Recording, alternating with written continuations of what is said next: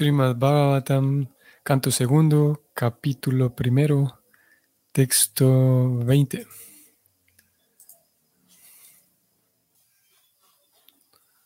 Om Namo Bhagavate Vasudevaya. Om Namo Bhagavate Vasudevaya. ओम नमो भगवते वासुदेवाय।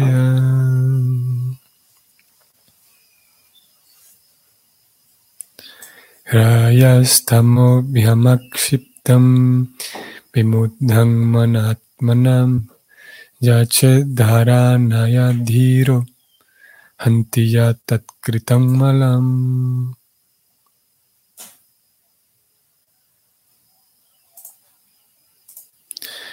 Traducción. La mente de uno siempre está agitada por la modalidad apasionada de la naturaleza material y confundida por la modalidad ignorante de la naturaleza. Pero uno puede corregir esos conceptos mediante la relación con Vishnu y apaciguarse así por medio de la limpieza de las cosas sucias que ellos han creado.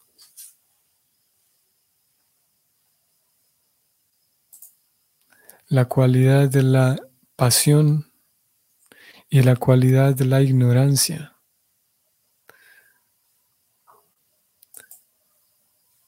Como la mente, como dijimos ayer o hace unos días atrás, la mente es la que, de acuerdo con como lo plantea el Bhakti, la mente es la que se encarga de, pensar y de sentir y también de desear. Y como lo dijo Krishna en capítulo 14 y 17 también de la Gita, existen tres, modos, tres tipos de, de configuraciones materiales. Tenemos el modo de la pasión, de la ignorancia y de la bondad.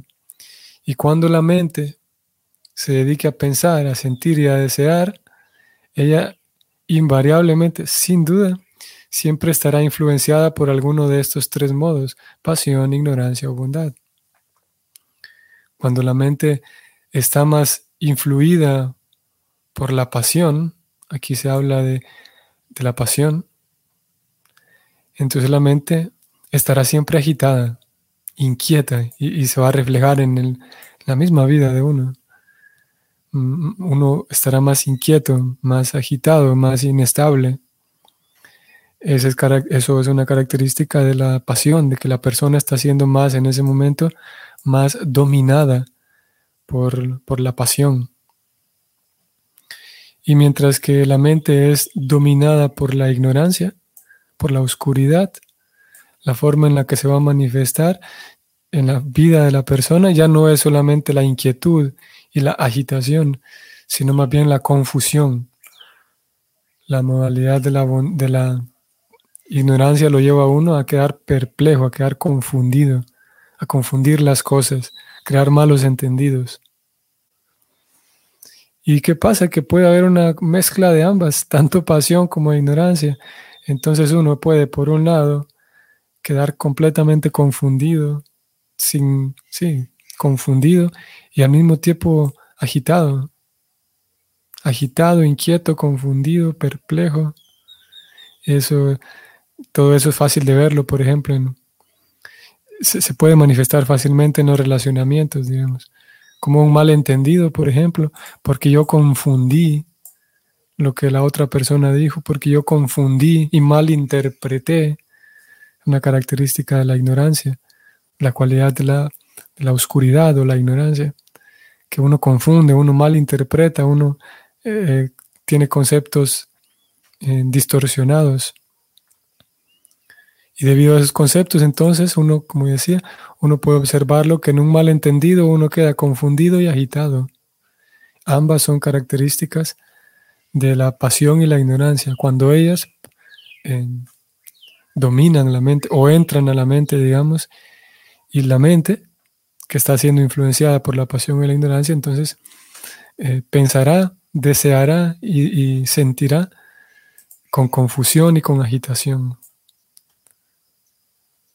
Y el verso dice entonces, cuando eso sucede, eh, eh, el, alma está desorientada.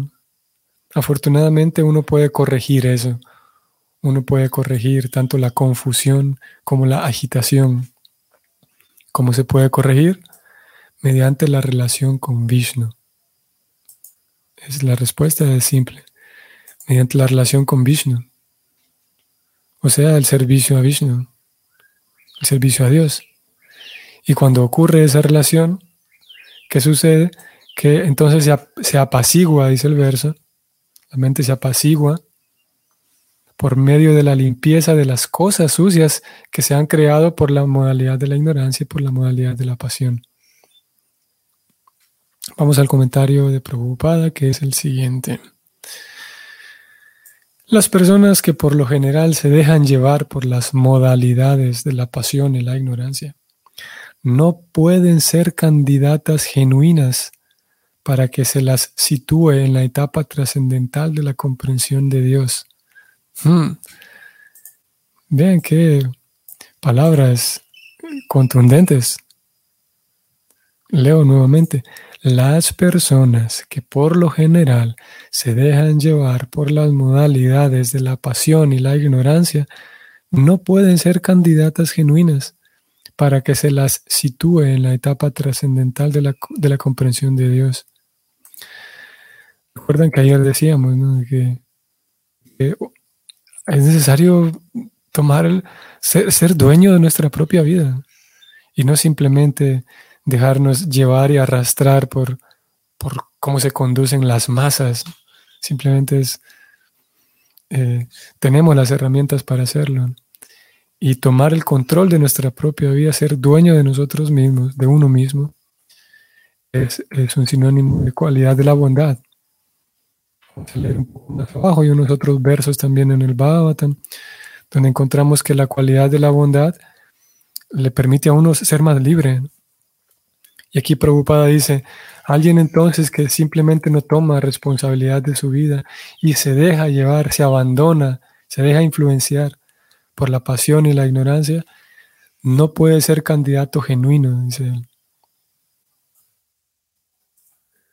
Solo las personas a quienes las dirige la modalidad de la bondad pueden obtener conocimiento acerca de la verdad suprema. Hmm. Los efectos de las modalidades de la pasión y la ignorancia se manifiestan en el excesivo anhelo de riqueza y mujeres.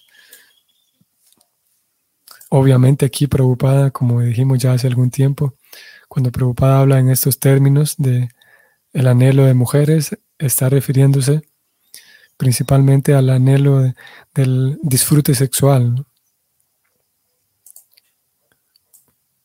Los efectos de las modalidades de la pasión y la ignorancia se manifiestan en el excesivo anhelo de riqueza y placer sexual, podríamos decir aquí. Prabhupada escribe mujeres. Sigo leyendo. Y aquellos que buscan excesivamente la riqueza y el placer sexual pueden corregir sus inclinaciones únicamente por medio del recuerdo constante de Vishnu en su aspecto de su potencia impersonal.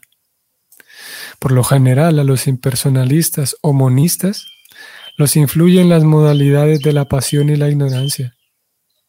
Esos impersonalistas se creen almas liberadas, pero carecen de conocimiento trascendental acerca del trascendental aspecto personal de la verdad absoluta. En realidad ellos tienen el corazón impuro por estar desprovistos de conocimiento acerca del aspecto personal del absoluto. En la Bhagavad Gita se dice que después de muchos cientos de nacimientos, el filósofo impersonal se entrega a la personalidad de Dios. Para que el neófito impersonalista adquiera esa capacidad de comprender a Dios en el aspecto personal, se le da la oportunidad de que comprenda, mediante la filosofía del panteísmo, la relación que existe entre el Señor y todas las cosas. El panteísmo, en su nivel más elevado, no permite que el estudiante se forme un concepto impersonal de la verdad absoluta, sino que extiende el concepto de la verdad absoluta hasta el campo de la supuesta energía material. Todo lo que la energía material crea puede acoplarse con el absoluto mediante una actitud de servicio, que es la parte esencial de la energía viviente. El devoto puro del Señor conoce el arte de devolver a todo su existencia espiritual mediante esa actitud de servicio. Y solo de esa manera devocional puede perfeccionarse la teoría del panteísmo. Fin del comentario. Vaya que tenemos aquí un tema interesante. Bueno, podemos dividir el tema de hoy en dos. Por un lado, las, el tema de las cualidades, bondad, pasión e ignorancia. Y por otro lado, el tema del panteísmo. Preocupada terminó hablando del panteísmo. Y interesante cómo inicia con esta declaración contundente, como vimos, si alguien está en la pasión y la ignorancia, no puede ser candidato genuino. No le podemos ayudar, en otras palabras. Él, en, calidad de maestro espiritual, que es el maestro espiritual quien toma al discípulo y lo acerca a Krishna, él entonces dice, si alguien eh, eh, que se deje llevar por las cualidades de la pasión y la ignorancia, no le podemos ayudar. No, no es posible, dice él no son candidatos genuinos esas personas para que se las sitúe en la etapa trascendental de comprender a Dios. No, no se puede con ellas. Y es por esa razón que el, tanto la Gita y por todos lados a cada momento, como hoy, preocupado, va atrayendo nuevamente el tema de las modalidades, la bondad, la pasión, la ignorancia, para que uno de manera eh, voluntaria de manera intencional, trate de poner su vida en la modalidad de la bondad. Porque la bondad eh, actúa como un, como un vehículo, digamos, que me permite a mí realizar las actividades en bondad, que mis actividades, que mi entorno permanezca en bondad. Esa bondad me permite a mí, tal, tal como si fuera un vehículo, trasladarme a la comprensión de Dios como Prabhupada dijo aquí un poco más abajo.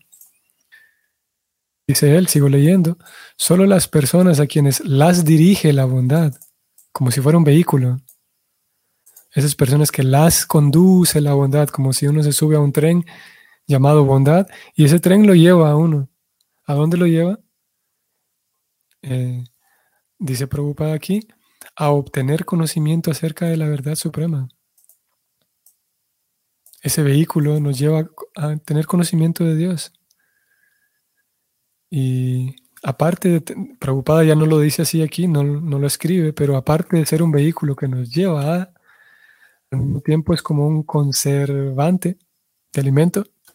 Ustedes saben que uno le, bueno, uno, ¿no? Como un consumidor ordinario y como una persona común no, no usa generalmente conservantes, o bueno, usamos. Conservantes pero en cantidades menores a como se utilizan en la industria, por ejemplo, que se usan cantidades grandes de conservantes para que el alimento dure durante bastante tiempo. Y un conservante lo que hace es que conserva. Entonces la modalidad de la bondad actúa como conservante y nos, nos permite estar mayor tiempo en presencia de ese conocimiento espiritual. No solamente nos transporta a, nos lleva a, sino que nos permite mantenernos en y en la medida en la que uno descuida esa bondad, incluso a pesar de que uno haya sido llevado por el, vehículo de la bondad al conocimiento espiritual, ya habiendo llegado, si uno no mantiene esa bondad, entonces se pierde y uno retrocede, retrocede a, la confusión y a la agitación, para que uno pueda mantenerse en, libre de agitación, o sea, estable. Krishna habla de un stita dir muni, un sabio de mente estable. Y al mismo tiempo, para que uno tenga una visión clara, se requiere bondad. Mm, vamos a echar un vistazo a Bhagavad Gita. Quiero ver cómo sería esto. Bhagavad Gita, estos capítulos, estos textos en el capítulo 14, en donde Krishna habla de la bondad. Vamos a echar un vistazo breve para luego ver algo acerca del panteísmo. Capítulo 14 se titula Las tres modalidades de la naturaleza material, que vale la pena echar un vistazo para estudiar aquí. Como Prabhupada lo señala aquí en el verso 1, voy a descender un momento. Prabhupada dice en el comentario del verso 1, si uno entiende este capítulo, a través del proceso de la especulación filosófica, llegará a comprender el servicio devocional.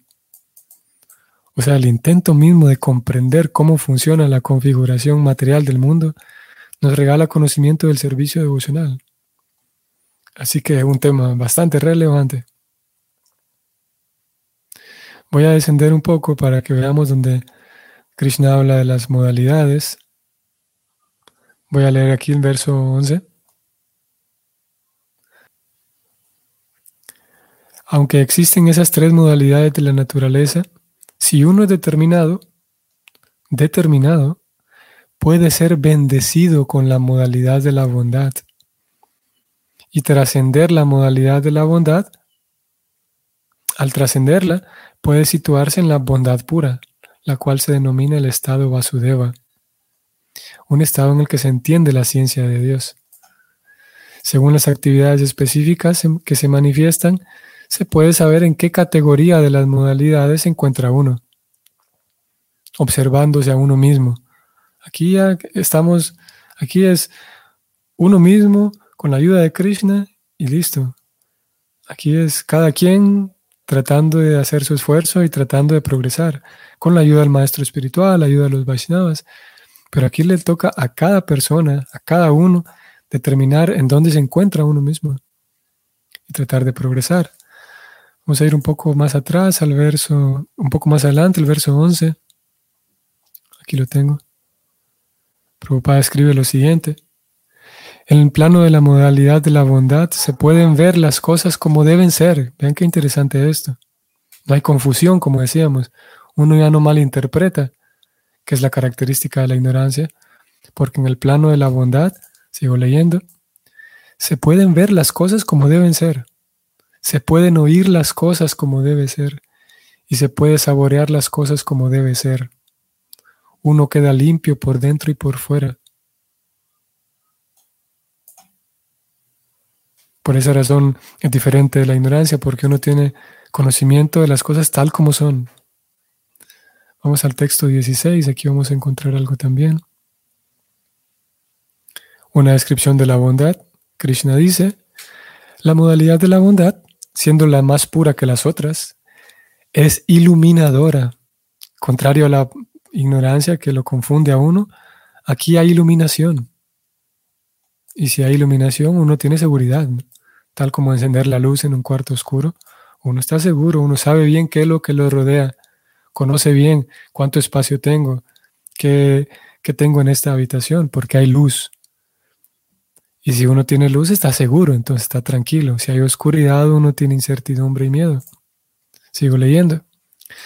La modalidad de la bondad, siendo la más pura que las otras, es iluminadora y lo libera a uno de todas las reacciones pecaminosas. Aquellos que se encuentran influidos por esta modalidad quedan condicionados por una sensación de felicidad y conocimiento. Voy un poco más abajo, Prabhupada dice que el efecto de cultivar la modalidad de la bondad en el mundo material es que uno se vuelve más sabio que aquellos que están condicionados de otra manera. Claro, porque si alguien está condicionado por la pasión, como estará todo el tiempo inquieto, no tendrá tiempo de observar las cosas, observarse a sí mismo, estará siempre anhelando, inquieto, porque está en la pasión. Si alguien influye en la ignorancia, no podrá cultivar sabiduría porque tendrá confusión, como ya dijimos, malas interpretaciones, malos entendidos. Y bueno, podemos hablar más acerca de la bondad, pero en general podemos decir eso. Voy a leer esta última línea. Prabhupada escribe que un hombre que se encuentra en el plano de la modalidad de la bondad no se ve muy afectado por los sufrimientos materiales y tiene una sensación de estar adelantado en el conocimiento material. Así que hay muchas cosas que se dicen de la bondad. Y por lo tanto uno se espera que uno eh, comprenda la necesidad de cultivar la bondad y que indague en cómo puedo cultivar bondad para entonces cultivar bondad en su propia vida. La bondad se caracteriza por la limpieza. La limpieza en, mi forma de hablar, la limpieza física, la limpieza de mi entorno, la limpieza del espacio en donde como, la limpieza de mis alimentos. Y en general, la, todo aquello que entra en la, en la ética y la moral, ellas, estas dos entran en la categoría de bondad. Ser una persona transparente, íntegra, eh, todo eso entra en la modalidad de la bondad. Y vamos a volver entonces al texto de hoy, porque entonces Prabhupada dice que, ya que el texto decía que uno no puede vivir feliz, no, más bien el texto decía que uno, la mente de uno está confundida por la ignorancia y agitada por la pasión, pero uno puede corregirlo por el contacto con Vishnu. Entonces Prabhupada va hacia el final y describe muy genialmente porque alguien podría decir, bueno, yo estoy, me doy cuenta que tengo bondad y pasión, eh, pasión e ignorancia. Pero eso de estar en contacto con Vishnu todo el tiempo, yo no puedo ir al templo todos los días. Porque decíamos ayer justamente que la deidad es igual a Vishnu, y no puedo tener una deidad en mi casa. Entonces Prabhupada plantea aquí el panteísmo. Recuerdan que hace unos días justamente hablamos del impersonalismo, que, cómo era permitido el impersonalismo que gradualmente va llevando a la persona a una comprensión mayor. Ahora aquí algo similar sucede con el panteísmo. El panteísmo técnicamente es aquella comprensión de Dios, digamos, que indica que Dios es todo, Dios está en todo y que no hay necesidad de tener, digamos, una deidad en, particular porque Dios es todo. Y Así, en palabras simplistas, eso sería el panteísmo. Pero Prabhupada dice aquí, voy a ir un poco más arriba.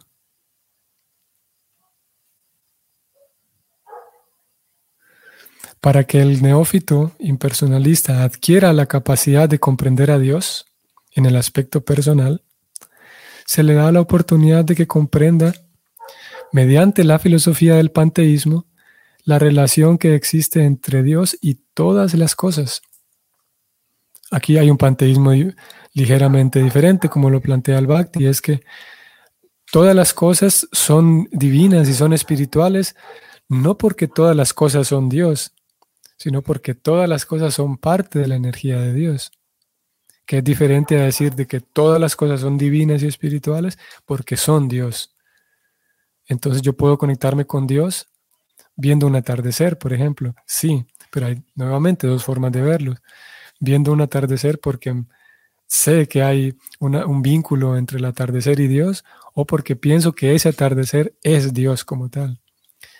El Bhakti plantea que hay un vínculo entre Dios y todas las cosas y ese vínculo es eterno porque todas las cosas provienen de Dios y Dios está en un sentido presente en todas las cosas, pero no todas las cosas son Dios.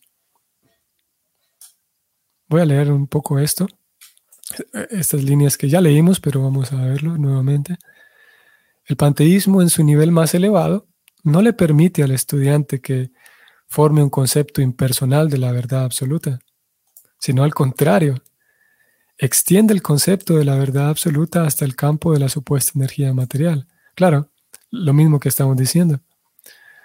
Porque mediante una idea uno puede desarrollar la noción de que, o uno puede tener la noción de que no hay una forma personal de Dios, porque Dios es todo lo que miro. Pero ese es un panteísmo inicial.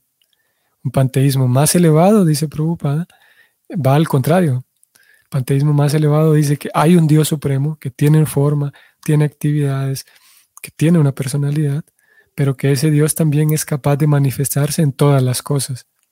Así es que todas las cosas son espirituales. ¿Por qué? Porque tienen una relación con la persona suprema. Y aquí en esta, en esta comprensión panteísta más refinada, no queda, no tiramos a la basura el concepto de la persona de Dios, sino al contrario. Y es que la persona, el, el contacto con la persona de Dios es la que nos purifica de la pasión y la ignorancia, como vimos en el texto, como lo recomienda el Bhagavatam al menos. Y es así que quiero mostrarles aquí, esta es una clase, una charla dada por Prabhupada en el 71 en, en Bombay.